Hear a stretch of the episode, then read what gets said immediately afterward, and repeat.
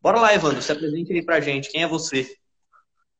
Boa noite a todos. Eu sou o Evandro. É... Bom, estamos aqui falando de Juiz de Fora. Vamos compartilhar com vocês um pouco do assunto aí governança, né?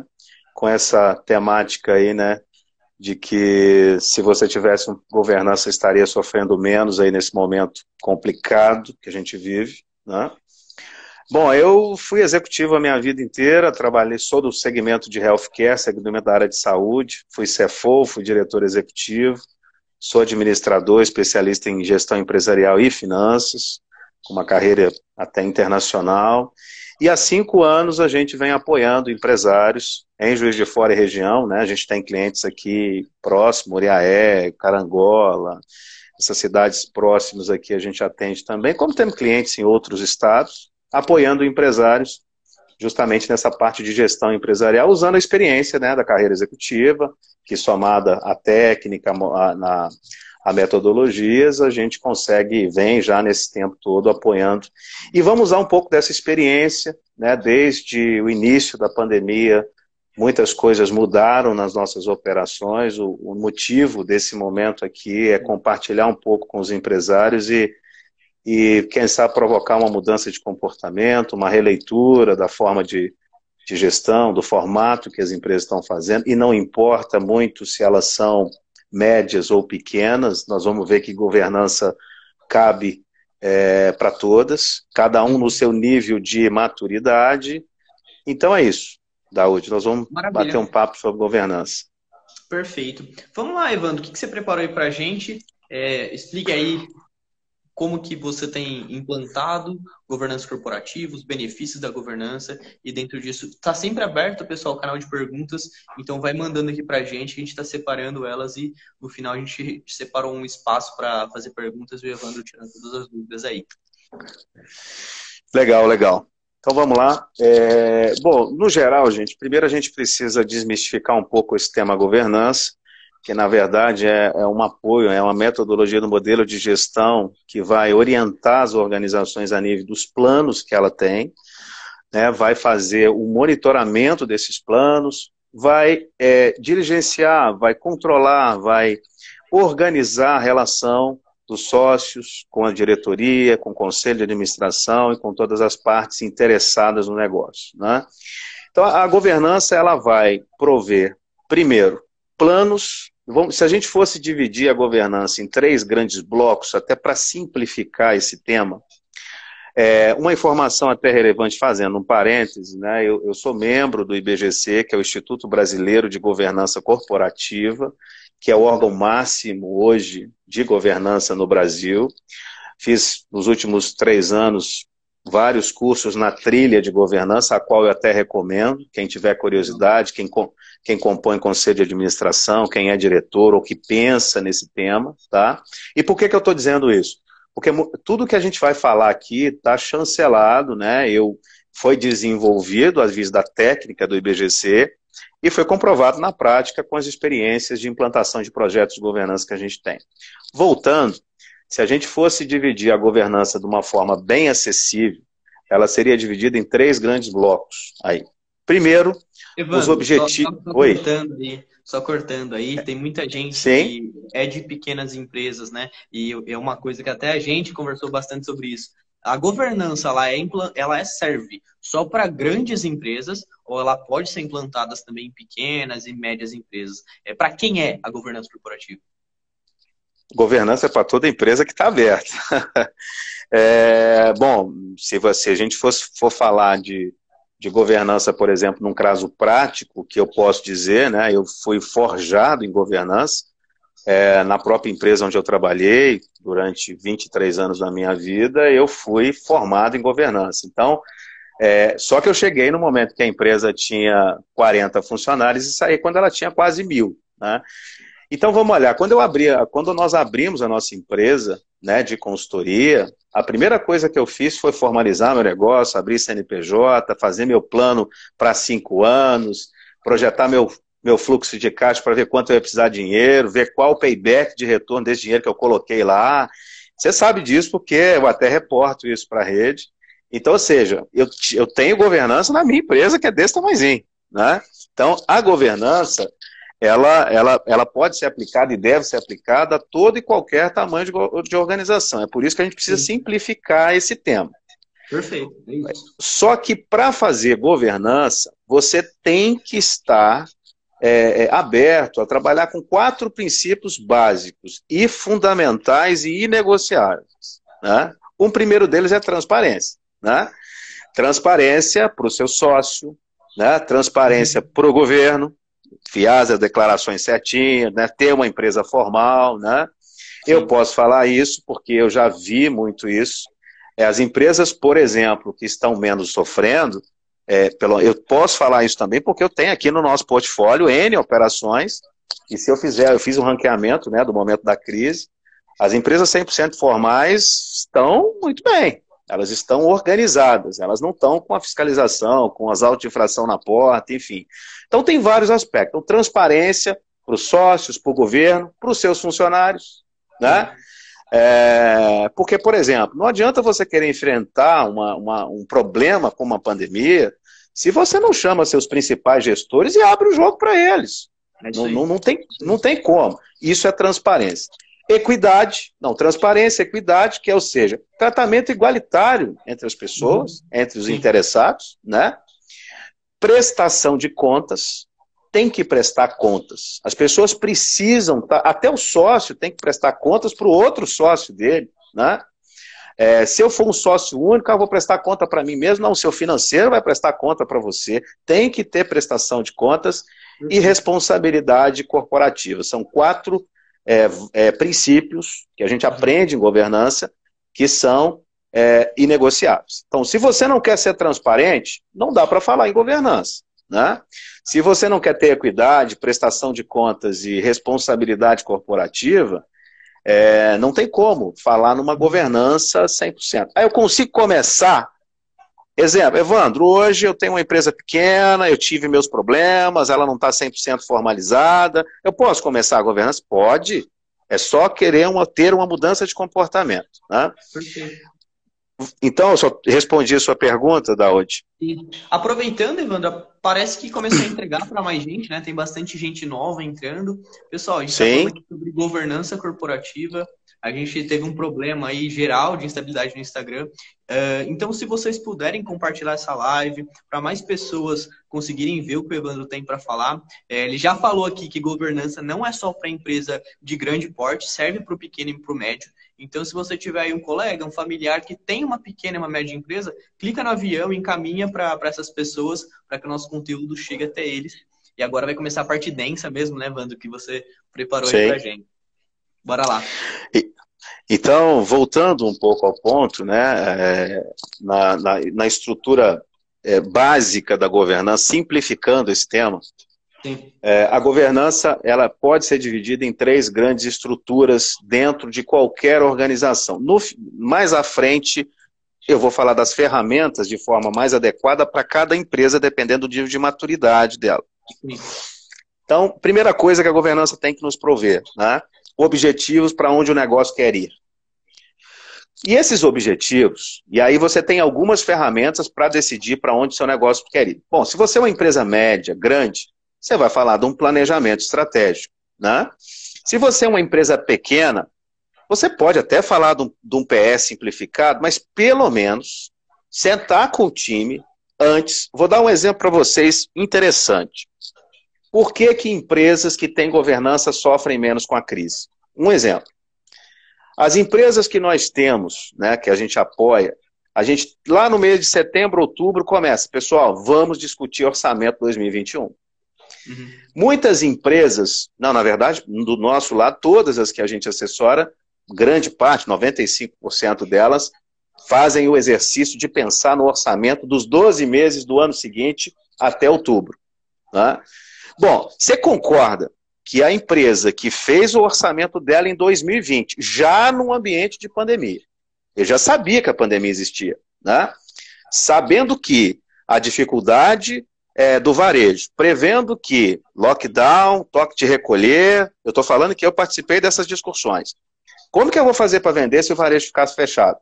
Pô, nós temos que procurar alternativas. Em algumas empresas, nunca trabalharam no ambiente digital construímos site de e-commerce, trouxemos tráfego. Legal. Você tem ideia, eu fiquei o ano passado inteiro estudando tráfego, o processo de venda pelos canais digitais para conseguir apoiar nossas, nossas, nossas empresas, inclusive os empresários de maneira geral. Então, quando eu estou lá discutindo o orçamento em 20 para 21, os 12 meses, eu vou pensar nisso. Então, óbvio que eu vou estar tá mais preparado para enfrentar a crise. Eu pensei, eu estou em 2020, a crise começou em março. Pô, nem nesse momento eu parei para fazer um orçamento para 2021, sabendo que o cenário é totalmente crítico. Então, assim. Também, né? Então, quando você senta para discutir o problema, né? Tanto na, na média, eu vou falar da média e da pequena, que as grandes empresas são muito estruturadas, e falando do primeiro nível da estrutura da governança, que é definir os objetivos da organização. Sim. Você pode usar um planejamento estratégico ou você pode fazer um brainstorm estruturado com seus principais líderes da sua organização. E Tem se você ainda pode fazer. Até uma, uma pergunta ah. que surgiu. Tem como você colocar um design team, por exemplo, na, na própria metodologia de, de governança corporativa, de sentar, discutir, pensar como o design team, team pensa, para definir governança? Tem como? Daúde, o design thinking ele funciona para todo problema que você tem e você quer construir Sim. um caminho de solução você lembrou disso porque eu falei do brainstorm, né? É, funciona, né? A grande questão que a gente precisa, eu tô, eu tô buscando a gente buscar simplicidade, porque o que que acontece hoje com o empresário, Gaudi? É tanta coisa que aparece, né? É KPI, é OKW, é design thinking, é metodologia ágil. O, o empresário não é, não, é Canva, é tudo, é, é, é são muitas ferramentas, Sim. tá? Agora, fazer um planejamento, sentar, discutir, é uma coisa simples, né? É, só precisa de ter um líder ali que vai conduzir essa discussão. Então, o primeiro pilar da estrutura é definir os objetivos que você quer para a sua organização. Isso parece, é, parece até repetitivo, né? Porque isso é óbvio, né? Sim. Mas, gente, uma das provocações, quando, quando eu decidi ser empreendedor no ramo de consultoria, um dos principais objetivos era compartilhar com os empresários um pouco do que eu aprendi, um pouco do que eu fui desafiado. Eu sentei na cadeira que eles estão hoje, né? E hoje eu sento na cadeira de empresário. É porque eu sei que é difícil, você. E santo de casa nunca faz milagre, né? Eu, eu lembro que a primeira vez que eu sugeri planejamento estratégico ao meu presidente, a qual eu lembro com muita satisfação, que aprendi muito com ele, é, que nem me ouviu. Eu fiz um, eu fiz um projeto de, de 10 páginas, né? estudei para danar. E aí, depois de três anos, alguém falou com ele que era importante, e ele virou para. Evandro, por que, que nós não implantamos PE ainda? Ah, é assim. Então, o que, que acontece? É, depois que você definiu os planos, sentou, bom, sentou, discutiu, fez um planejamento estratégico com todas as líderes. Não adianta fazer planejamento estratégico só com diretoria, gente. Eu falo isso direto. Uhum. Pega as suas principais lideranças, porque quem quem dá resultado na sua organização não é você que é diretor ou presidente, são as pessoas que fazem. Você define a rota, você dá o recurso, né? Segundo pilar é o desdobramento dos planos. Como que eu vou atingir o objetivo que foi determinado, tá? Esse desdobramento numa empresa média, você vai pegar o planejamento estratégico e vai desmembrar ele em plano financeiro, plano operacional, plano comercial e marketing, plano de pessoas, no mínimo. No mínimo. Né? Numa empresa pequena, né, você vai fazer um plano de ação, 5W, 2H, que seja. E vamos lá, gente, para atingir esse faturamento aqui, nós vamos ter que contratar dois representantes. Pô, põe no plano de ação. Quem fica responsável? Ah, você. Beleza. Até quando? Até essa data. Beleza. No básico, ah, mas né, pra... é, é o básico, né? Mas beleza. Então, primeira coisa, define o objetivo, depois desdobra o objetivo. E terceiro, isso é o mínimo de governança, monitoramento. Porque quem não mede, não gerencia. Se você definiu prazos e datas, controla se elas estão sendo entregues. Se você definiu metas, vender X no mês de janeiro. Se você não senta com os caras uma vez por mês, no mês de fevereiro, até o dia 10 lá, e aí, gente, como é que foi? Ah, deu legal, pô, beleza, parabéns, estamos no rumo certo. Não atingimos a meta. Adianta pôr o problema no Covid? Não adianta. Gente, senta na mesa, já traz o problema e já traz a solução. Já vai pensando aí, já, já me traz perspectiva. Então, a, a, estrutura mínima de governança que você tem que ter reforçando para fixar mesmo, tá? Uhum. É, definir planos e objetivos usando planejamento estratégico. Depois eu vou simplificar isso para as organizações menores de novo. É, desdobrar os planos, o como atingir, planos de ação, desdobramento dos planos e terceiro, monitorar. Isso é o mínimo que você faz em governança. Se você ainda não tem governança na sua empresa, pelo menos faça isso acontecer. Tá? E por que, que é importante, Evandro, de se implantar? E é caro de se implantar? Quanto que custa, né? É, como é que funciona isso tudo? Bom, vamos dar um exemplo é, para explicar a sua pergunta de um dos principais órgãos de governança para a empresa média, que é a controladoria. Né? Sim. É, nós temos exemplos aqui de empresas que a gente chegou, não tinha nada, e que hoje ela faz a controladoria dela sozinha. O que custou para ela isso? Um profissional para fazer os controles. Perfeito. A controladoria é controle. Então eu preciso ali. Às vezes você tem esse recurso dentro de casa, você só precisa realocar, fazer um job rotation, é, reposicionar a pessoa de lugar, né? É, é, seria o custo na média, empresa mais alto ali, né? Uhum, uhum. Depois você precisa montar um conselho de administração e se você monta, por exemplo, vou dar um exemplo de uma essa empresa que eu estou mencionando, que eu vou, vou me ater o nome, ela tem os dois, os dois executivos, dois sócios no conselho e mais eu como conselheiro deles. Que custo que tem? Zero. Zero. Eu já sou conselheiro, eu já sou consultor, tem custo nenhum. É custo do tempo deles né? de, de sentar uma vez por mês e discutir os planos, aprovar o relatório financeiro e tal. Para você fazer um mínimo de governança é isso. E terceiro, uma das coisas mais importantes numa empresa média de governança também é, no mínimo, auditar suas demonstrações financeiras. E por que, que isso é importante nesse momento, gente? O que, que banco quer? Transparência. O banco quer um balanço em que ele possa confiar. O que, que o seu fornecedor, que às vezes escolhe para quem fornecer, porque tem empresas hoje que para comprar delas você tem que preencher um cadastro absurdo. É, o que que instituições. Né, é, então, nesse momento, eu ontem mesmo eu tive, tive, conversei com o gerente da KPMG de BH, com o gerente da RSM, ainda falei com, com um cara da Price, justamente tentando pressionar preço para que a gente conseguisse auditar mais balanços. É, então, ou seja, eu falei de três coisas que a princípio você tem custo com elas.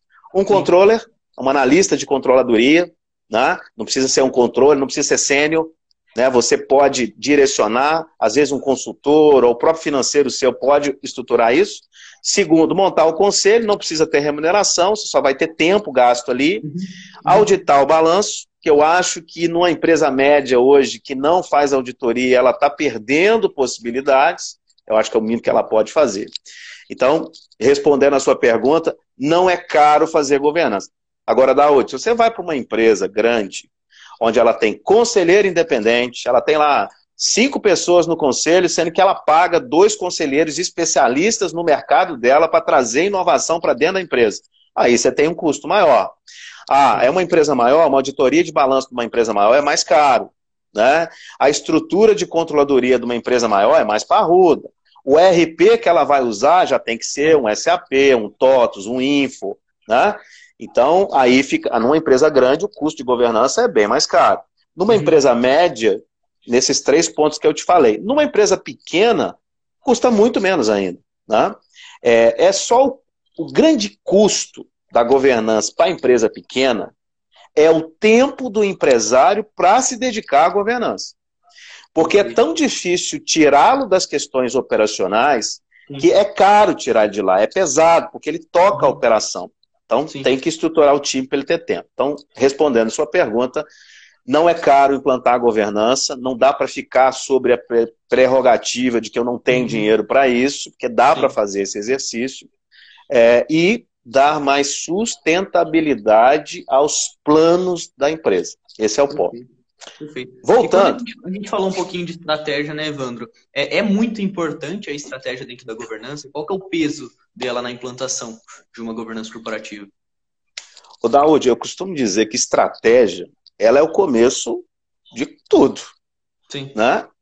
É, Bom, tudo bem, gente. Evandro, ah, é muito fácil você falar isso. Eu comecei meu negócio aqui, não tive planejamento estratégico, e foi. Na verdade, você teve. Você só não colocou ele no papel, você só não desmembrou, mas na sua cabeça você definiu sua estratégia. E talvez ela não seja, ela não se implante com tanta facilidade porque você não tirou daqui e compartilhou com o seu time. Não sentou, não discutiu, né? É, é isso que faltou. Então, assim, é, o planejamento estratégico é, é, aderente, é uma ferramenta fácil de implantar, mesmo nas, nas médias empresas, e para mim ele é o início, porque a primeira coisa que você tem que pensar no seu negócio é para onde ele vai, né? Uhum. Para onde você quer que ele vá. Vamos, vamos parafrasear aqui, por exemplo, o Falcone, né, o nosso mestre Falcone aí, que ontem, inclusive, assisti uma palestra muito interessante dele, mas em outras palestras, o Falcone é um cara que ele, ele, ele, ele, ele, o primeiro ponto que ele orienta as empresas, cadê seu planejamento estratégico? Não tem, então vamos sentar aqui e vamos fazer. E aí o seguinte, se você, o Falcone faz muito isso, você estica o braço. Eu não sei se eu vou para cá, eu não sei se eu vou para cá, eu não sei onde está o local certo, a estratégia certa. Mas se eu discutir o pé, eu sei que está mais ou menos ali. Só que pensa bem, você dividiu o seu braço em cinco fatias. Se o primeiro ano deu errado, porque veio o Covid, cara, você ajusta. Ajustar aqui na base é fácil. Agora, ajustar sem ter nada é muito mais difícil. Então, para mim, o planejamento estratégico ou definir o que, que você quer da sua empresa de maneira simples para o ano seguinte, ou pelo menos, o PS, normalmente, assim, eu, eu, eu não acho que é perda de tempo fazer um planejamento estratégico de 5, 10 anos. O brasileiro acha isso, né? A KPMG fez uma pesquisa recente e divulgou que o brasileiro, né, é, apenas de 3 a 5% dos brasileiros têm visão de, curto, de longo prazo. Sim. Você vai nos Estados Unidos, na Europa, é metade, é 50%. Lá os caras investem para 10, 20 anos. Ah, Ivan, mas você está falando da Europa, você está falando do, do, do, velho mundo que está organizado e tal. Cara, não estou falando para ninguém fazer plano para 10, 20, não, mas faz mesmo para 3, 5. Assim, pensa a sua empresa, porque muitas coisas que você vai ter que ser daqui três anos tem que começar agora. Não adianta, porque você não vira uma cultura organizacional em um ano. Você é não muda uma cultura em um ano. Você colocar a cultura ali para rodar em 10 colaboradores do que depois com 100, né? Então, se você já Sem vem da base muito pronto, já mais bem colocado, né? Mais pronto, é muito mais fácil você já operacionalizar isso com 100 funcionários. Então, sem dúvida. Sem dúvida. Então, o planejamento estratégico, para mim, é, é, o início da governança. Voltando, só para fixar, porque tem gente uhum. nova entrando na sala também. É, simplificando o tema governança, ele, ele vai se dividir em definição de objetivo, desdobramento de plano de ação e monitoramento, no mínimo, tá? E é muito importante também governança, e aí eu vou reforçando, né, não podemos esquecer os quatro princípios. Quem está realmente querendo fazer governança tem que acreditar em transparência, equidade, prestação de contas e responsabilidade corporativa. Isso é muito importante, tá? É, um outro ponto muito importante na governança, e isso é o que trava muito a operação, separar o papel de sócio de executivo. Tá? É muito mesmo, comum. Mesmo, mesmo se o, o, sócio tem alguma função de execução mesmo, né? Se ele está na linha de frente, é possível separar isso, Evandro? É, é possível? É, aí é mindset, é virar uma coisa da hoje, eu sentar na cadeira como sócio, eu sou investidor, eu quero retorno sobre o investimento, eu quero um payback mínimo, eu quero saber se a TIR desse projeto está dando dinheiro ou se não está, porque senão eu vou tirar meu dinheiro daqui e vou levar para outro lugar. Outra coisa, você que é um empreendedor e que também é um profissional, né, que tem uma formação, uma experiência, você tem que avaliar se aquele negócio está te remunerando à altura, porque se você for para o mercado e ganhar mais no mercado, você está fazendo a coisa errada. Então, assim, quando você senta no papel de sócio, você vai ver remuneração do capital, você vai ver crescimento do seu dinheiro. Não é isso? Perfeito. Quando você vai para o papel executivo, você vai executar a estratégia. Você uhum. não pode pensar como sócio ali. Você tem que pensar em quê? Gestão de gente. Olha só que interessante, Daúde. Uma coisa é você chamar um colaborador seu com um boné de sócio você vai errar na freada. Quando você tira o boné de sócio e põe o boné de gestor, de diretor, de executivo, você precisa fazer aquele cidadão performar, ter eficiência, né? É, então aí você tem uma outra pegada. O sangue no olho que o sócio tem ele está por trás, mas o papel de gestor, de direcionador, de orientador é seu. O sócio, ele não tem obrigação de desenvolver os, os executivos, os gerentes. O executivo, sim. Porque se você tem um time ruim e você é o diretor, de quem que você acha que é o que problema? É Exatamente. Né? É, talvez é porque você não está demitindo quando tem que demitir, você não está remunerando a altura que o mercado está remunerando, e aí o material humano não está sendo qualificado, aí seu projeto não performa. Né? É, então tem várias questões que atrapalham quando. Olha para você ver. Né? Muitas das vezes o empresário ele, ele, ele economiza em funções-chave, porque ele decide olhando o fluxo de caixa. Fazer a gestão da empresa olhando o fluxo de caixa, gente, não funciona. Você vai deixar de tomar decisões. Às vezes tem custos que são bons, são uhum. ótimos. Investir em tráfego agora. Ah, eu vou investir em tráfego. Você só vai vender no canal digital, sua loja está fechada. Se você não vender no e-commerce, você vai vender por onde? Você não vai investir em, em tráfego para testar esse canal? Por exemplo, tá? Uhum. Estruturação, estruturação como a gente está fazendo, do processo de vendas pelos canais digitais. Você tem que contratar um Hunter, um SDR ou um Closer. Eu não vou investir nisso. Eu acabei de fazer um contrato aí com a SAP para investir no SDR, justamente porque se eu não investir, como é que eu vou descobrir se eu vendo por esse canal? Se está todo mundo vendendo, né? Então, assim, de novo, é muito importante os empresários separarem o papel de sócio, de acionista, de investidor, do papel de executivo, de gerente, de líder dentro da sua empresa. Tá? Evandro, e, é... falar uma coisa que eu acho eu quero de novo perguntar isso, né, pro pessoal. É, é uma, é uma questão de cultura, de mindset. Não tem nenhum segredo, não tem nenhuma mágica. É só falar assim, opa, peraí, sentei nessa cadeira, sou sócio, sentei nessa outra aqui, sou executivo. É isso aí. É, é, é porque assim, Daúde, é, é, confuso fazer, né? Porque o que, que acontece no Brasil? O Brasil, 98, quase 99% das empresas são familiares. Sim. E entenda, ser familiar não é porque seu irmão está na empresa, seu pai, não. É porque uhum. a sua gestão é familiar. Ah, mas ele trabalha comigo há 30 anos, é muito bonzinho. Isso uhum. é gestão familiar, né? Sim. Ah, tem um amigo meu que tem uma, uma, uma filha lá que está parada, vamos botar ela aqui para me ajudar ele. Isso é empresa familiar, né? Uhum. O que é empresa não familiar, profissionalizada? Surgiu uma vaga, qual que é o perfil do cargo? O que, que o cargo exige? Competência nisso, nisso, nisso, naquilo. Beleza, definiu o perfil, manda uma Red Hunter contratar, pega o seu RH, traz para mim os currículos, faz uma triagem e bota gente que entrega aqui na minha frente. É esse que é o ponto. Você pode até colocar alguém do seu relacionamento. Manda passar pelo processo de recrutamento e seleção, porque uhum. senão não vai dar certo.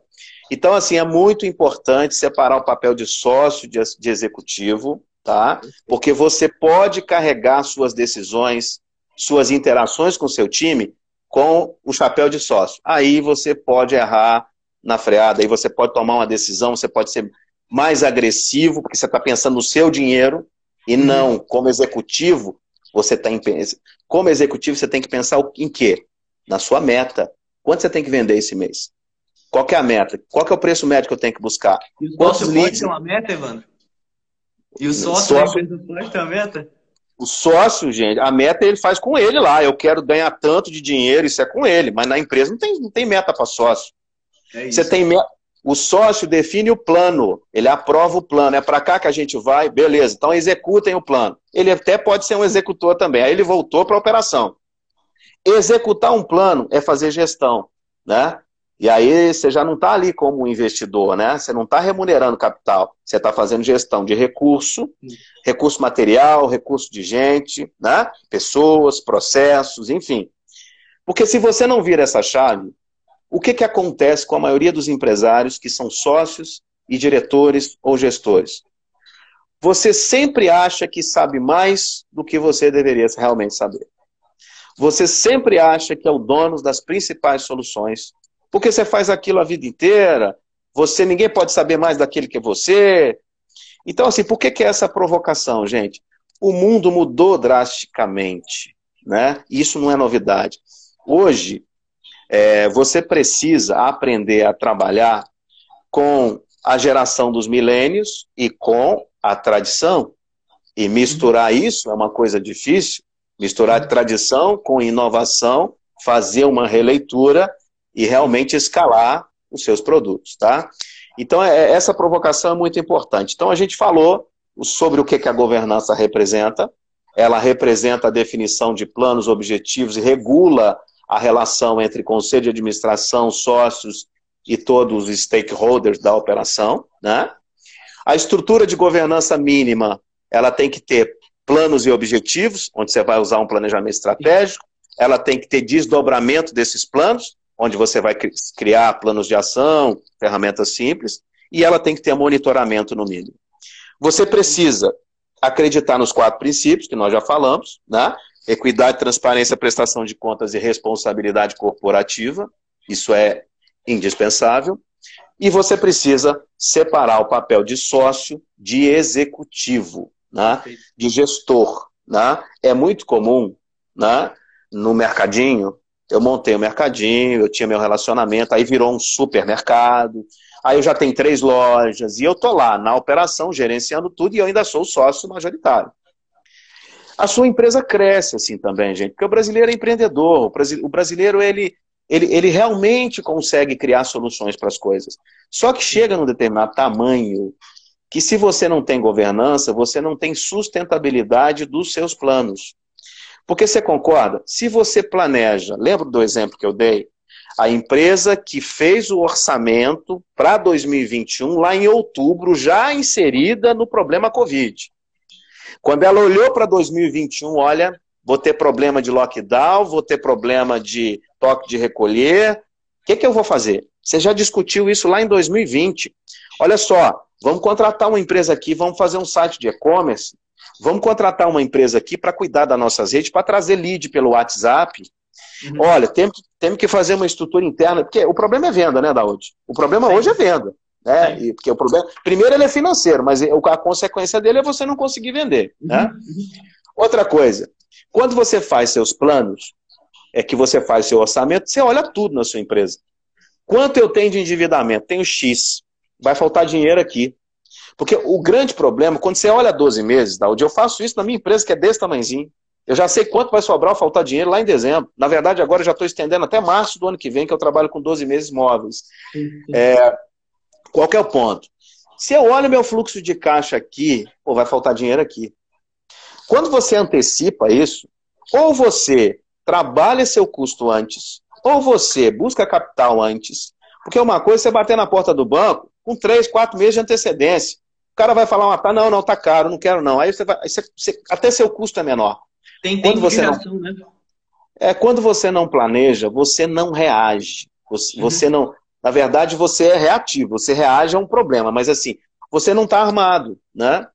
Então, assim, é o primeiro, por isso que a primeira, a primeira pilar aí da governança é planejamento, o segundo é desdobramento e o terceiro é controle.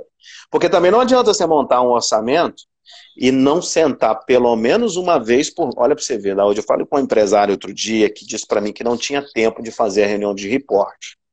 Uhum. Todos os nossos clientes, a gente faz uma reunião de reporte todo mês. Né? Aquele que é cliente da pasta de controladoria e finanças. Sim, sim.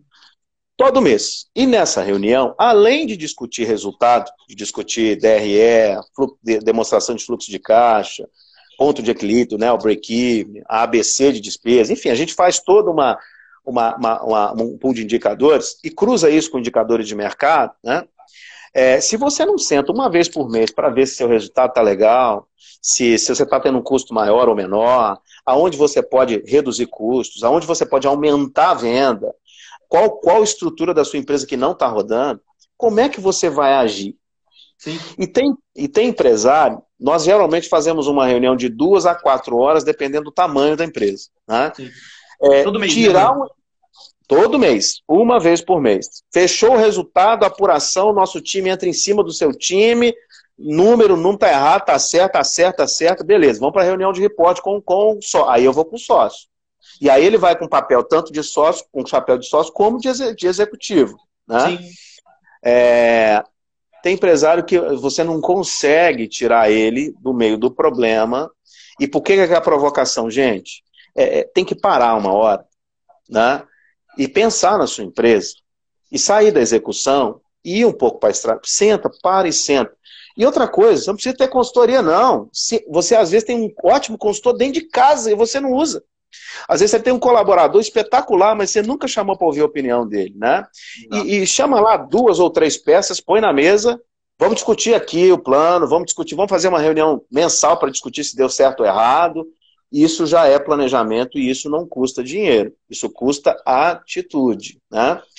E, e não é que o empresário às vezes não acredita, não, tá, da onde ele até acredita nisso, mas como ele não está acostumado, o mindset dele é mais voltado para a execução, é isso que dá dinheiro, né?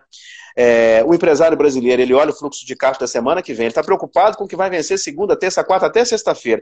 Mas o que vai vencer em 3, 6, 12 meses, deixa chegar. Sim. E aí quando chega, você está só apagando incêndio.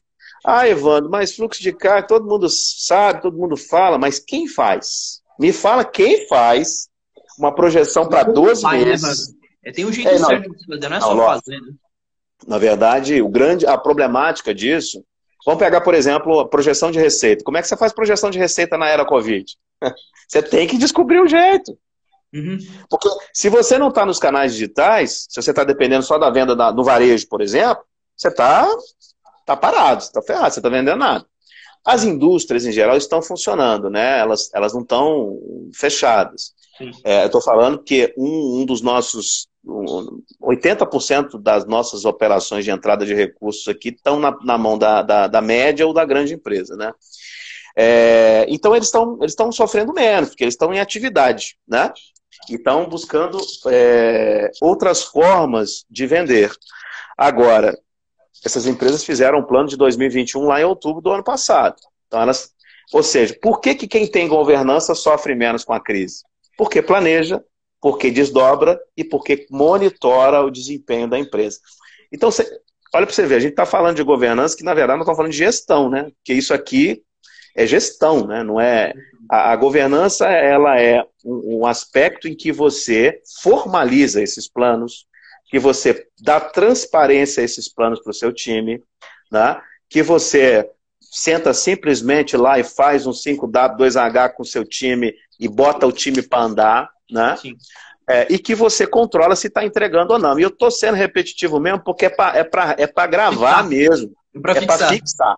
Né? Leandro, a gente falou bastante de, de estratégia, né? A gente falou bastante sobre, sobre como o cara pode olhar o negócio dele de cima, dar direção, aonde ele quer chegar. Isso é muito relevante. É, aproveitando o gancho que eu já estou falando também, pessoal, quem puder compartilhar essa live para mais gente, é só clicar no aviãozinho aqui de baixo, manda para o pessoal que você sabe que é um pequeno empresário, é um médio empresário. O Evandro tem falado lá de Juiz de Fora, ampla, amplo conhecimento em gestão empresarial e aqui a gente está falando sobre governança corporativa. Então, se você puder compartilhar, compartilhar essa live aí, é, já nos ajuda e ajuda também para quem está compartilhando. É, e agora entrando na pergunta. A gente falou muito sobre estratégia. E a controladoria? Como ela entra em tudo isso? Como ela funciona? Qual é a efetividade da controladoria em tudo isso que a gente está conversando? É, a controladoria é um dos principais órgãos da governança, tá? E ela, ela é responsável por alguns aspectos, mas é muito importante as empresas médias entenderem que, a, que o setor de finanças dentro de uma empresa, o financeiro, ele tem que ser dividido em duas caixinhas debaixo do organograma ou do gerente ou do diretor. Uma caixinha é controladoria e a outra é finanças. Tá? Uhum. Finanças vai cuidar de contas a pagar, receber, análise de crédito e cobrança, fluxo de caixa, isso é trabalho de financeiro. Uhum. Controladoria vai fazer a modelagem do resultado, vai pegar os balancetes da contabilidade, vai checar se a performance a nível gerencial é, performou, quais são os números de resultado, vai apurar a demonstração de resultado gerencial, vai apurar a demonstração dos fluxos de caixa, para onde o dinheiro foi, vai apurar endividamento, qual a taxa de juros você está pagando, se está caro, se está barato, vai apurar o seu break-even, se está qual o faturamento de equilíbrio, você está faturando mais ou menos do que isso, vai apurar a margem de contribuição, que é um conceito muito importante, principalmente na era da, da crise. Não adianta você querer precificar orando lucro líquido, não tem jeito. Seu produto não pode ser competitivo se você fizer rateio de custo fixo em cima dele. Você tem que fazer margem de contribuição. E a controladoria te informa esses números, tanto por produto, como por mix de produto, ou como para a empresa inteira. O lindo né, da controladoria é quando você faz aquela DRE, receita bruta, impostos, receita líquida, né, custos operacionais, aí você chega lá na margem bruta, quando você clica ali explode aquela margem global por produto, você sabe que produto está te entregando ou não está te entregando. Então a controladoria faz isso. A controladoria cuida da precificação, qual o jeito correto de precificar, que produto está dando margem, que produto não está dando margem, né? E a controladoria faz o relatório de reporte ao conselho de administração ou à diretoria dessa reunião que é feita uma vez por mês. E isso funciona muito, né? É, é, pena que está todo mundo muito atarefado, eu até pensei em convidar alguns empresários, eu vou fazer isso numa segunda live contigo, tá, Daúde? Que eu já conversei com alguns deles, se dispuseram a vir aqui dar um depoimento deles de como que a controladoria impactou a, a, não só a controladoria, como a governança, mas como a controladoria é um primeiro órgão ali de controle, porque a controladoria ela abastece o conselho de administração de informações qualificadas e que, de uma certa forma, estão auditadas por um financeiro que está dentro do financeiro, que audita a contabilidade, que audita os processos. Tá? Então, a controladoria é importante por isso. É, não é caro você fazer controladoria. Às vezes você já tem um recurso dentro da empresa, ou então você vai contratar um analista de controladoria e ele vai implantar esses controles. Um outro ponto muito importante da controladoria é as audit são as auditorias internas. Porque olha só, se você define um indicador, você precisa auditar para ver se aquela performance é real. Então esse é um primeiro ponto que a controladoria te apoia. Segundo, controles internos. Governança também é controle interno. Exemplo, Vou dar exemplo simples. Você chega numa empresa hoje, pergunta para um comprador se ele faz três cotações para comprar as coisas na empresa dele. Ah, nunca me pediram isso. Então você compra, como é que você compra? Ah, eu tenho aqui cheque de três em três meses, seis em seis meses, eu volto lá e vejo se o preço melhor é esse. Pô, de seis em seis meses, com o dólar subindo desse jeito, com a inflação desse jeito, não dá. Então, assim, qual que é o controle interno para uma empresa média? Tem que fazer três cotações para tudo. Pelo menos para a curva A de custo. Então, a controladoria vai te ajudar a fazer essa gestão. E, gente, vou dar um exemplo. É, área de compras, que já foi o centro de custo anteriormente, hoje é centro de lucro, porque se você comprar mão, você perde dinheiro. Né? Então, você entende como é que a controladoria impacta tudo? Ela vai impactar todos os seus controles internos. É, outro exemplo simples. Tem empresa que nem. É, hoje, cara, ainda tem gente que não pede nem um parecer de um advogado para assinar um contrato. Ah, ele leu, mandou a administrativa ler, ah, manda aí, pô, assinou. Quando você vai ver, começa a vir problema, problema. Só que a empresa pequena, ela tem dois, três contratos. Aí ela vai crescendo, daqui a pouco ela tem 20, 50 contratos. Isso é risco. Uhum. Então, assim, dentro da controladoria, ela vai, ela vai apoiar na checagem dos controles internos, nas apurações todas que eu falei, tá? E principalmente fazer a apuração do painel de indicadores e produzir o relatório de reporte ao conselho, à diretoria, chamem como chamar, uma, uma, uma, uma reunião de todos os sócios, uma vez por mês, para chamar a controladoria, apresentar os números, ok, não precisa ser um conselho de administração, pode ser uma reunião de diretoria. Você pode até dar um nome administrativo para isso de conselho de administração, porque também você não precisa formalizar. Né? Eu tenho empresas hoje que formalizaram o conselho administrativamente. Existe ata, essa ata é arquivada dentro da empresa, na data tal foi composto o conselho de administração, que é composto pelo sócio XYZ, que vai ter uma reunião por mês para aprovar as demonstrações financeiras, uma reunião por ano para definir o planejamento estratégico. Simples assim. Só de você provocar esses momentos, você já consegue andar e ter governança e sofrer menos com os problemas que a gente não consegue calcular. Perfeito. A Gisele, ela fez uma pergunta aqui que eu achei bem interessante, o Evandro. Sim. Ela perguntou que após um crescimento exponencial, brusco, uhum. de uma empresa, se é possível implantar essa governança e se sim, é, em quanto tempo a gente acredita que é possível mudar essa cultura organizacional que já está enraizada lá na empresa? Ótima pergunta, ótima pergunta. A gente está começando um projeto é, semana que vem, que é exatamente desse jeito, né? É, a empresa já existe né, há muito tempo, é uma empresa que já é uma líder de mercado, cresceu sem ter parâmetros de governança. E a primeira coisa que a gente está tá fazendo nessa operação, por exemplo, revendo todo o organograma dessa empresa, desde a Assembleia de Acionistas, passando por Conselho de Administração e revendo todas as posições de gestão e executivo. nível estratégico, tático, operacional. Ela está se reorganizando. Né? E aí, nesse momento, define, aí faz aquela dança das cadeiras, porque geralmente, quando você não tem governança, é, é gestão de empresa familiar, né, gente? Empresa familiar, as decisões não são profissionalizadas. Eu olho as relações, né?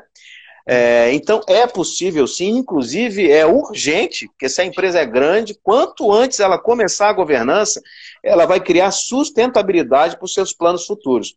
Porque mais difícil que chegar num determinado tamanho de empresa é se manter nele, ainda mais no momento onde tem muita oscilação. Óbvio que alguns negócios, alguns segmentos estão sofrendo mais do que outros. Né? Chegando um e outra coisa, é, na, na pergunta dela, mais do que possível é importante para se manter nesse crescimento, né? Porque é, é, é, isso que muda o jogo. É, é que dá, a, a, governança vai dar perenidade, ela vai dar longevidade, porque você não está olhando o, an, o mês, o ano, você está olhando para frente. E quando você olha para frente, lá três, cinco anos, você fica vendo o comportamento do mercado.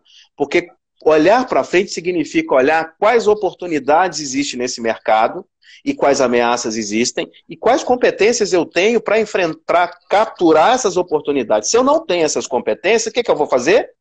Plano de ação, execução, monitoramento. Pronto, simples assim. E aí, vou, aquela competência que eu não tenho, eu passo a ter. Né? Uhum. É, é, no primeiro ano, para chegar no quinto e atingir o objetivo. Quanto tempo isso leva? Tem um fator preponderante disso. Se Governança, como qualquer transformação de cultura organizacional, começa em cima. Começa no dono, começa no sócio, começa no diretor, no presidente.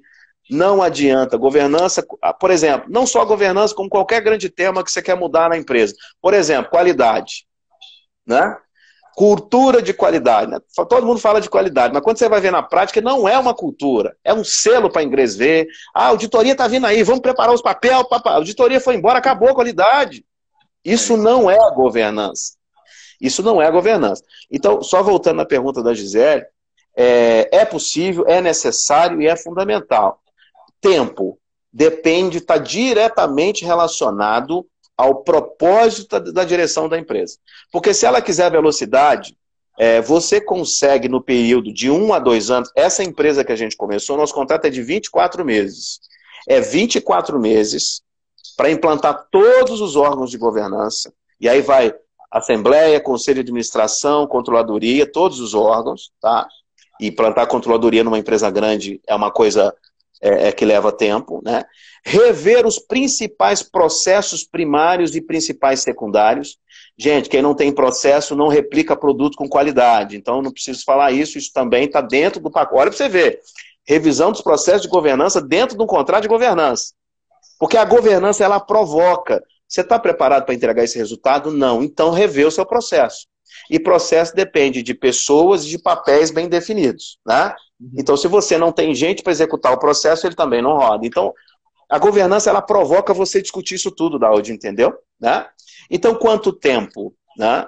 É, mudar uma cultura, você leva. Olha para você ver como é que é engraçado. O empresário leva 30 anos para montar uma cultura e quer que ela mude em três meses. Né? Isso é lindo eu falei, também. Eu né? falei isso essa semana. Eu falei exatamente isso. Às vezes o empresário tá, tá ali, né? Claro que tem vários fatores, mas ele acaba uhum. atrapalhando muitos deles. E aí ele chama uma consultoria ou até mesmo um colaborador interno para mudar aquilo que há oito anos ele já está fazendo errado. Então não existe milagre, né? Não, e outra coisa que você falou importante, não é a, a consultoria que muda a sua cultura. Uhum. A consultoria é um braço, a consultoria é uma orientação, a consultoria é mais um para sentar na mesa com você e ter sensibilidade com o seu pro, pro, problema. Pelo menos é assim que a gente procura desenvolver. É, então, aproveitando o mas... gancho aí, Leandro, tem muita gente que acha que o nosso trabalho é um trabalho muito mais de revolução. Vai chegar e muda tudo, mas é um trabalho de evolução, né? A gente senta ali do lado do empresário principalmente para mudança cultural. Se ele mudar, o resto vai mudar.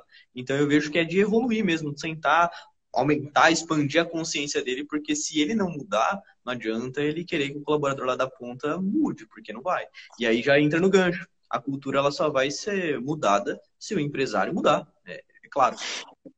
É, e outra coisa, Daud, é, parece um pouco algumas, algumas afirmações, um pouco redundante, um pouco piegas até, né? Porque é muito fácil falar que empresário que a cultura nasce no empresário. O grande desafio, e aí, é, é saber como mudar, né? O empresário, às vezes, ele precisa estar assessorado por pessoas que consigam convencê-lo de que o caminho é Né? Agora, qual que é a competência que o empresário precisa ter? Escolher bem com quem conversar. Tá? É isso. Eu não estou falando nem que tem que ser consultoria não da saúde. Tem, a gente chega em empresas hoje que tem material humano absurdamente competente e que nunca é chamado na mesa para conversar. E a gente vê isso todo dia. Eu falei isso aqui há um ano atrás, numa outra live que eu fiz, e esse ano eu vi isso de novo várias vezes, mesmo num problema, mesmo no meio de um problema de pandemia, né? Então, assim, a gente, em geral, é a média de, das 5 e 10 pessoas com as quais a gente convive, não é assim? Se eu convivo com gente que me traz, outra, outra coisa que eu sempre falo, a gente tem que estar perto é dos leões. Porque ficar uhum. perto de gatinho ninguém cresce, não. Então, assim, eu estava olhando hoje, né? Eu vou trazer uma consultora nova para a equipe, né? Consultora, consultor. E aí eu vi um currículo, caramba, ela sabe mais desse assunto que eu, eu quero é ela. Porque eu quero gente que saiba mais do que eu, porque saber o que eu sei não me acrescenta. Tem, né? uma frase que é do Jobs, né? Que ele fala que não faz sentido você contratar a gente para você falar o que ela tem que fazer. É, não, não. E, e, e, o mercado mudou muito. Hoje, por exemplo, uma outra afirmação que é interessante, só fica atento às perguntas aí para ver se tem alguma que a gente pode apoiar e responder. É, antes, você contratava as pessoas pela capacidade técnica e demitia pelo comportamento, né? Outro reforço que eu faço, já falei isso outras vezes, mas as empresas continuam errando nisso. Hoje inverteu esse negócio, gente. Porque assim, se o cara não tem fit cultural com a sua empresa, se ele não compra seu projeto, se ele não tem sangue no olho, ele pode ser o melhor técnico possível que ele não vai te dar resultado. É e aprender o seu produto e o seu processo, você ensina. Comportamento ele traz do berço. Não adianta é. eu querer ensinar o cara. Eu não vou ensinar o cara a ser ético, ser comprometido, ser inovador. Né? Inovação, por exemplo, empreendedor. Eu. Ah, pode ver meus posts aí das contratações. Se você é empreendedor, se você quer novos desafios, manda seu currículo para mim. Porque eu quero gente aqui que queira crescer. Eu prefiro desenvolver o, o, o meu profissional, para ele ficar top e às vezes até ir embora, porque eu não consigo segurar. Você viu o caso Como que nós tivemos aí, recentemente. Né? É, já aconteceu. Eu fico ali no pé deles, cara, você tem que fazer curso, você tem que se atualizar. Os meus consultores lá estão todos fazendo algum treinamento nesse momento. Seja de, de, de, de, de, de várias áreas, né? Então, assim, é, é, a gente precisa realmente mudar essa maneira de pensar e aí o papel do empresário nisso é escolher bem com quem ele vai conversar. Nossa, né? isso, é, você falou isso me marcou de um jeito muito legal, assim. A gente participa da live, mas aprende pra caramba também. E você falou o um negócio que é o papel do empresário é saber com quem conversar.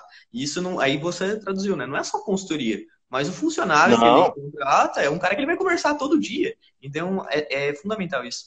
E você falou de fit cultural, né? Isso parece que é um negócio que não pegou tanto ainda. Mas não, a partir não, ainda não. É, mas parece que está sendo mais falado, estou ouvindo mais, mas a partir do momento que o, os empresários entenderem a importância do fit cultural, empreender sobre consciência, sobre propósito, o jogo vai mudar. O jogo vai mudar. Show. É isso. É isso aí, Daud. Bom, é, um, um, último ponto, eu não sei como é que está nosso tempo aí, se temos perguntas, está tudo bem? Está tudo é, bem? Só, tá. Pessoal, se alguém tiver mais alguma pergunta, assim como a colega fez, é, escreve aqui para a gente, a gente vai selecionando e passando aqui, o Evandro vai, vai compartilhar e transbordar o que ele sabe. E Então, pode mandar pergunta que a gente vai, vai olhar aqui e responder vocês. Vai lá, Evandro. Show. Bom, então assim, agora vamos, vamos tentar separar um pouco de maneira bem prática o que, que uma empresa média pode fazer de governança e qual a diferença disso para uma empresa pequena. Né? Perfeito, perfeito. Porque uma provocação que é muito importante, e, eu venho falando isso com os empresários, é, nós vamos ter que aprender a ser mais formais, mais transparentes, porque a tendência do Brasil é, é se formalizar. Né? Você vê hoje o que, que eles estão fazendo com os ECF na ponta das lojas de varejo, Está acabando o espaço, gente. Está acabando o espaço. Porque quando você tem 100%, você controla mais.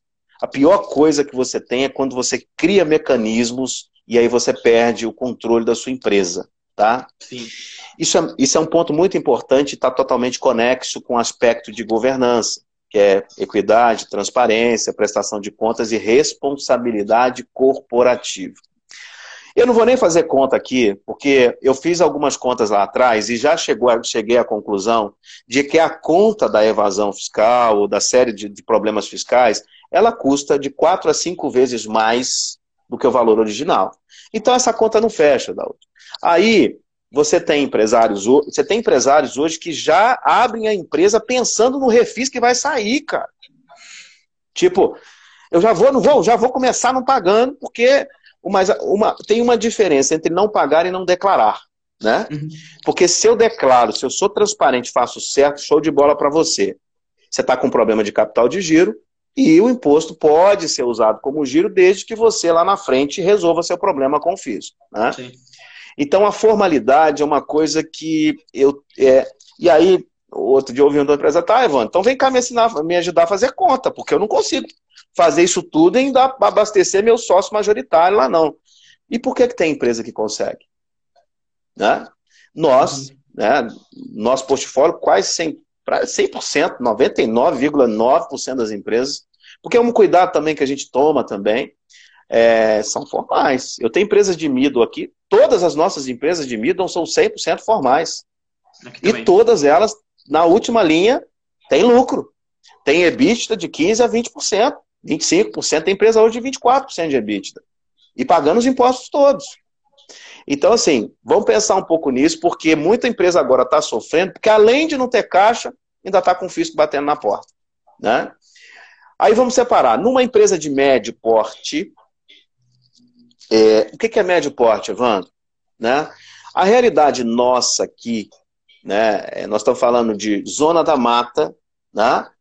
Interior de Minas, muito próximo ao Rio de Janeiro, São Paulo e BH. A, a média empresa aqui, ela passa aí dos 20, 25, 30 milhões de receita para cima, você já começa, você já não é ano, é pequeno. Né? Ano. É, ano, ano. Você já não é pequeno. Quem fatura hoje um milhão e meio por mês já tem um problema grande na mão para resolver aí, para controlar, né? É, então, na empresa média, é, você já pode pensar em três ferramentas mínimas quando você fala de governança. Né? Planejamento estratégico, montar um conselho de administração e estruturar uma controladoria. Então, isso é o que eu recomendo. Né? Senta, discute a estratégia e, e, de novo, simplifica. Discutir planejamento estratégico é uma coisa acessível a qualquer empresário. Metodologia tem aos montes aí na, na rede, né? Você pode trazer alguém com competência para te ajudar. É, estruturar um conselho de administração. O que, que é o conselho? É justamente fazer o exercício de tirar o sócio do chapéu do executivo e trazê-lo para uma mesa para discutir números, performance. Pegando um gancho aí, e quando o cara que ele é o sócio fundador, enfim, ele quer ficar na função de executivo? Como resolver esse tipo de problema? Na prática, Daúde, não tem problema. Você pode ser sócio e executivo. Né?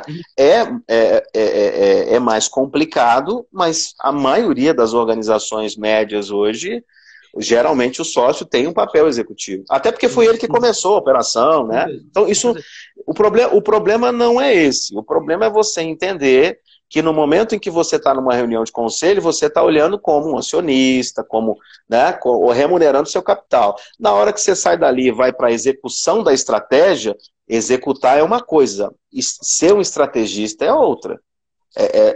Agora, tem, eu, eu, tenho, eu tenho hoje é, é conselho que eu participo que o, empre, o empresário consegue separar muito bem no dia a dia ali a gestão que ele tem que fazer com o time com o papel que ele tem de sócio. Só fazer esse exercício, gente, porque assim, uma coisa que eu também tenho, costumo muito a dizer, é melhor feito do que perfeito. Tá? Vamos simplificar, melhor feito do que perfeito. Eu não estou dizendo aqui que todo mundo vai ser perfeito, que vai separar em todos os momentos. Não, vai ter hora que você vai confundir, vai tomar uma decisão e você vai ver lá na frente que você poderia ter tomado outra. Mas pelo menos pense nisso. Né? Pelo menos faça o exercício de um planejamento, monta uma, um conselho separado ali, só para você discutir é, os macronúmeros da sua empresa, as estratégias, chamar seus gestores, sentar na frente dele no papel de sócio ali, né, de, com os diretores ali, para ver, olha, para onde a gente vai, o que, que a gente está executando, minha, como é que vocês podem contribuir para esse plano, para a gente redefinir a rota, e implantar uma controladoria, pelo menos, para fazer o controle desse plano que está sendo implantado numa média empresa. Então, assim, no mínimo, na média, eu sugeriria começar com esse exercício. Agora, gente, se formos falar de outros órgãos de governança, de outros braços de governança, nós vamos ter outras coisas para falar. Eu estou simplificando porque nesse momento que a gente vive, a gente precisa ser prático. Né? O modelo ágil veio para justamente dizer para a gente, gente, vamos ser prático, vamos fazer as coisas com rapidez e com é, é, praticidade. Então, na média empresa, é, planejamento estratégico, conselho de administração e controladoria são os três pilares aí que eu, os três grandes, a, a grandes ações. E lembra, quando eu falei o que é governança, Governança é você definir para onde sua empresa vai, os objetivos. Eu estou fazendo isso no planejamento estratégico. Governança é você fazer a estratégia de desdobramento dos planos, os responsáveis, prazos e tal. O conselho faz isso. Uhum. E terceiro, monitoramento. Quem faz? A controladoria. Então, tudo está batendo. Né? O conselho, o conselho ele vai ser como o órgão agente principal para a disseminação da estratégia dentro da empresa. Perfeitamente. Olha só, o que, que tem acima do conselho para organizações mais complexas, mais estruturadas? A Assembleia de Acionistas. Né? Porque aí, numa empresa mais estruturada da Audi, ele tira o acionista do conselho, leva para a Assembleia de... Olha para você ver. Aí eu tenho três níveis. Assembleia de Acionistas que elege o conselho e o conselho que elege a gestão. Olha para você ver. Aí a empresa realmente tem três camadas de proteção para seu para sua sustentabilidade. E ainda tem empresas que, além de ter presidência, conselho de administração, assembleia de acionista, ela tem um conselho de família. Porque pensa em empresas que estão na terceira ou na quarta geração. Tem família de tudo quanto é. Se você não, não trabalhar os interesses das famílias, a empresa vai sofrendo com isso. A gente tem exemplos hoje que, que, que a gente vê aí que, esse, que isso realmente precisa ser mitigado. Mas trazendo para o nosso mundo prático, né? para o tamanho das operações que a gente está né, tá trabalhando, principalmente do middle para baixo, é, Conselho de Administração, Planejamento Estratégico e Controladoria já é um início, um início de exercício e você já começa a trabalhar a sua cultura e aí você já tem uma sustentabilidade você passa a sofrer menos com as crises, porque você antevê os planos, você antevê os problemas, você discutiu. Trazendo para uma empresa pequena, o como eu posso implantar a governança numa empresa pequena, né? É, eu não sou um middle, eu não, não faturo 30, 40, 50 milhões ou mais por ano, é, mas eu estou faturando aqui meus 100 mil, meus 200, meus 50, enfim, você é uma empresa menor, pequena, né? Bom, vamos fazer um paralelo. A primeira coisa que você tem que fazer, não precisa fazer um PR, mas você pode fazer um planejamento pelo menos para o ano seguinte, né? Que é o quê? É, é você, como diretor, presidente, sócio majoritário, falar, ó, pessoal, meu sócio, diretor, gerente tal, nós vamos fazer uma reunião aqui em outubro para discutir como é que vai ser o 2022. Por exemplo, tá? Ou não agora, faz agora. Olha, vamos, dar uma, vamos sentar e vamos discutir os planos porque não está dando certo. Ou está dando certo e eu quero que continue dando. Porque também a gente não faz isso só quando está dando errado. Exato. E aí você, você faz uma, uma reunião, uma reunião de planejamento anual. Simplifica. Você está olhando só o ano, o ano seguinte, mas faz isso. E o que, é que você vai discutir nessa reunião, gente? Né? Como que nós faturamos esse ano, o ano passado, nos últimos anos? Né? Quais são os primeiros principais problemas que nós temos em venda para o próximo cenário? Nós temos toda a estrutura para venda no modelo em que o Covid hoje está nos proporcionando. O que, que vai acontecer no pós-Covid também? Porque nós vamos conviver com esse problema o ano inteiro, né? Por mais que a gente chegue a 50, 60, 70, 80% de vacinados, o problema existe. Ele vai orbitar com a gente, né? Então, é, nós temos que aprender a conviver com isso. E aí, eventualmente, uma cidade fecha, outra abre. Isso vai acontecer porque tem que acontecer, porque não é só um problema é, econômico. O principal problema é um problema sanitário, um problema de saúde também. Então, temos que equilibrar, equilibrar os interesses. Então, faça uma reunião de planejamento não precisa ser um planejamento estratégico. Simplesmente chame os principais interessados da sua empresa. Ah, Evandro, mas eu tenho cinco funcionários só, mas um deles deve ser aquele que te ajuda mais, que tem um pouco mais de sangue no olho, que te. Então chama ele, chama mais alguém. Às vezes você conhece, você tem relacionamento com outros empresários que estão no mesmo segmento que você, convida para discutir, para trocar uma ideia. Chamar, Aí, chamar um cara que seja um outro stakeholder no sentido de fornecedor, no sentido de cliente, vale a pena numa estratégia dessa? Não vale a pena? Como é que funciona isso? Da hoje a empresa vive para encantar quem? Cliente. Cara, se chamar esse cara para mesa e ele vier para me ajudar a atender ele, lindo, lindo. Né? Porque assim, tudo que a gente faz numa empresa é uma seta direta ligada para o cliente. Qualquer coisa, gente. Qualquer coisa. Se eu estou comprando, eu penso no cliente. Se eu estou vendendo, eu penso no cliente. Se eu estou processando, eu penso no cliente. Se eu estou produzindo, eu penso no cliente. O cliente é a nossa razão de ser. Né? Quem paga nosso salário é o cliente. Então, assim, eu costumo dizer que duas coisas, e quem me conhece sabe que eu falo isso, é, se eu fosse resumir tudo. Evandro, qual que são as duas coisas mais importantes para o sucesso empresarial? Né? Qual seria? Qual seria? Primeiro, gestão de gente, né, Saúde. Quem não sabe gerir pessoas vai passar e vai continuar passando problema. E segundo, é encantar o seu cliente. Porque, Daúde, se você está preocupado em encantar o seu cliente, os seus processos tudo vão funcionar. Porque tudo vai ser direcionado para isso. Né? Sim. Ah, eu estou fazendo. É porque tem empresa que nem pesquisa de clima estruturada, pesquisa de satisfação, desculpe, faz com o seu cliente. Nem pergunta para ele, você está satisfeito com o meu trabalho? Né? É, eu peço feedback todo tempo, até demais às vezes. Né? Tem Por quê? Porque.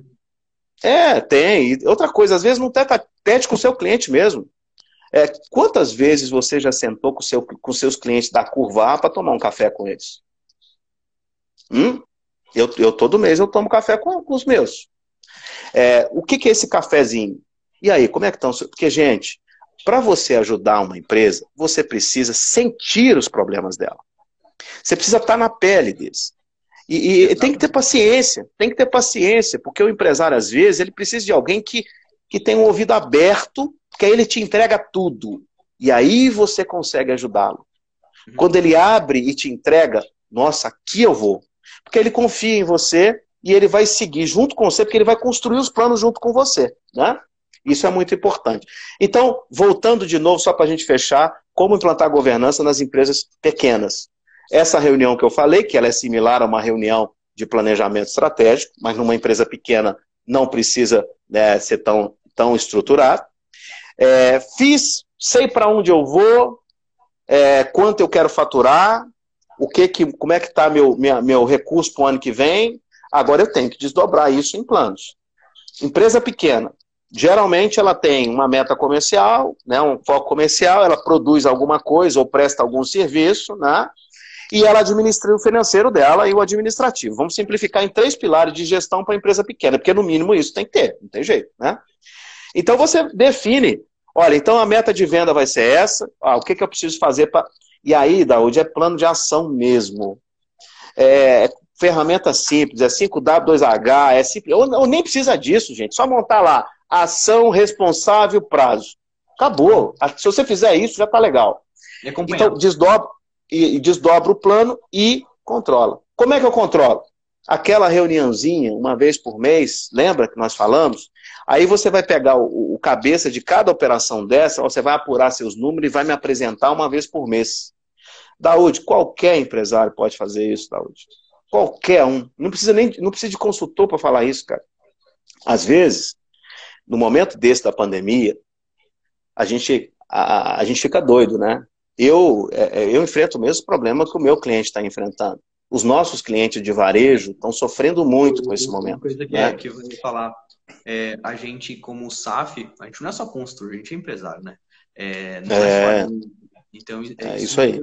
A gente está do lado dele, né? então, né? Mesmas dúvidas. Nesse, é, nesse momento, Daud, os empresários, eles têm a pessoa, né, que passa por um momento complexo como esse, ou você, né, é, é, é, se desespera e aí, ah, vou fechar. Vou fechar porque não tem jeito mais não, não, não mais. É imposto, é, é dinheiro que falta, é funcionário, é rescisão. O problema do empresário é complexo. E aí muitos deles entraram em desespero. Eu atendi, nos últimos 12 meses, eu devo ter atendido uns mais de 10 empresários que não são clientes nossos, e, e procurando entender como é que as empresas estão parando de pé, né? E então, ou você se desespera, ou você fica paralisado sem saber o que fazer, que que eu faço? Vou para lá, vou ando para casa, de lá para cá, de cima para baixo. Enfim, ainda mais que esse negócio de home office, todo mundo fica doido. Ou você enfrenta. E enfrentar significa parar, pensar, conversar com alguém, trocar ideia, participar dessa live, faz alguma coisa. E que você vai encontrar um caminho. Você vai encontrar um caminho. Porque eu conheço empresários que encontraram e que hoje eles não estão tranquilos, mas pelo menos veem uma luz no fim do túnel. Ah, Evandro, mas ninguém precisa quebrar por causa da Covid. Não, não, tem gente que vai quebrar sim, porque já veio muito mal do período anterior. É, não tinha governança nenhuma, não fazia nenhum tipo de controle, entrou na crise, aí explodiu tudo. Mas tem gente que não vai realmente conseguir, né? E talvez a melhor decisão, porque tem hora da UD que a melhor decisão é realmente fechar. Vai ficar jogando dinheiro num, num, num barril de, de, de, fogo queimando dinheiro? Não tem jeito. Tem hora que é isso. Eu mesmo já recomendei alguns investidores a fazer o desinvestimento, porque não compensava. Né? Agora, se você está enfrentando esse momento, porque, gente, sabe o que está acontecendo? O dinheiro está mudando de mão. É, é o mercado de M&A está aquecidíssimo, ou seja, eu saio, outro entra. Ah, nós vamos passar por esse momento, infelizmente, com muito menos vidas, e é isso que mais dói na gente, é perder pessoas, perder gente próxima. Isso é que é o pior, né? Que levantar a gente levanta. É, mas no pós-crise, procura repensar o comportamento de gestor e de empresário. Porque se você ouvir um pouco dos insights que eu dei aqui, eu dei vários insights, inclusive que eu já repito, né? Porque a questão da água mole em pedra dura, tanto bate até que fura, né?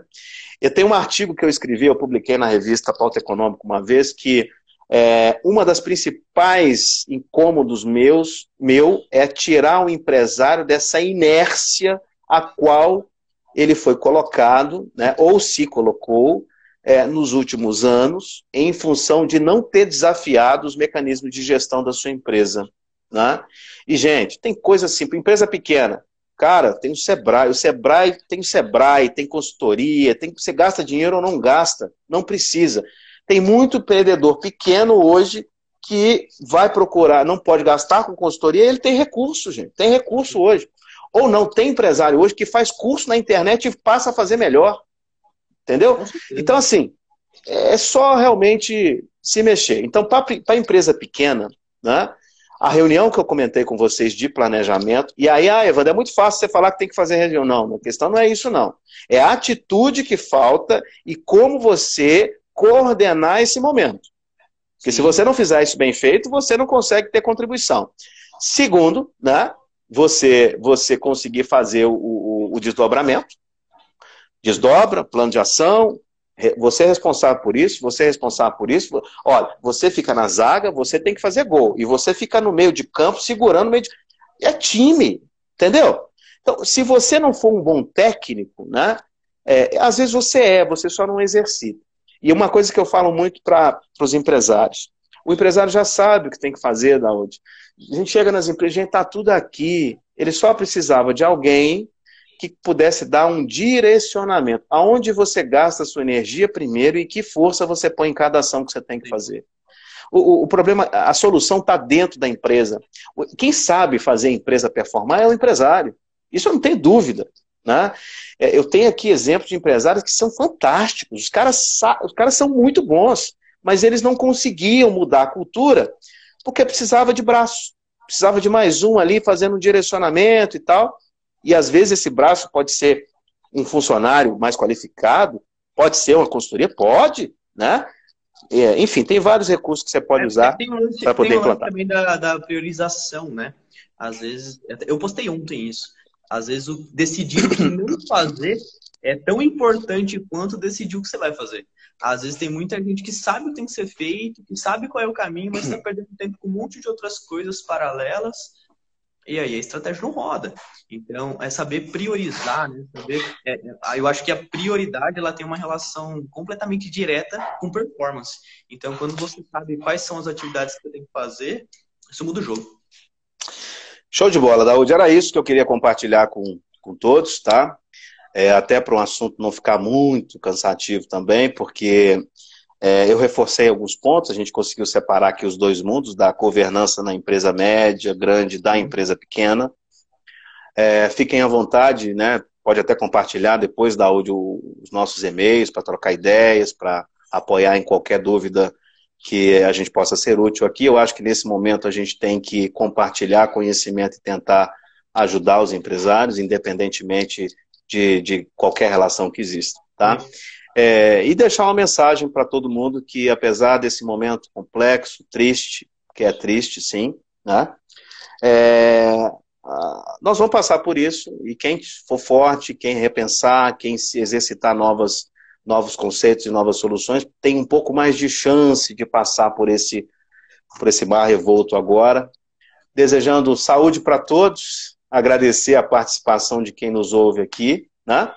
E deixar à disposição aí, nós vamos trazer outras, outros conteúdos, né? Eu conversei hoje com colegas executivos da SAF, nós estamos combinando alguns conteúdos aí para apoiar os empresários, para realmente provocar uma mudança de comportamento, ou até mesmo para levar algumas dicas, algumas coisas que a gente implanta aqui que dá certo. Como hoje nessa live mesmo tiveram vários aspectos que eu entendo que para muitos será legal repensar. Perfeito. Evandro, obrigado aí pela participação, pela entrega, né? Pelo, pelo quanto você transbordou aqui de conhecimento. É, para mim foi muito rico. Eu até brinquei outro dia com o Léo. Falei, ah, Léo, o que eu mais gosto das lives é que eu me divirto e eu aprendo.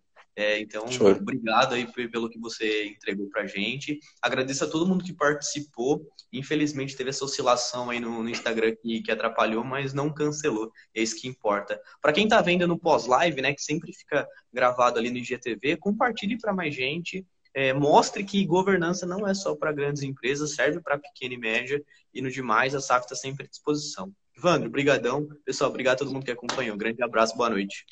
Boa noite a todos.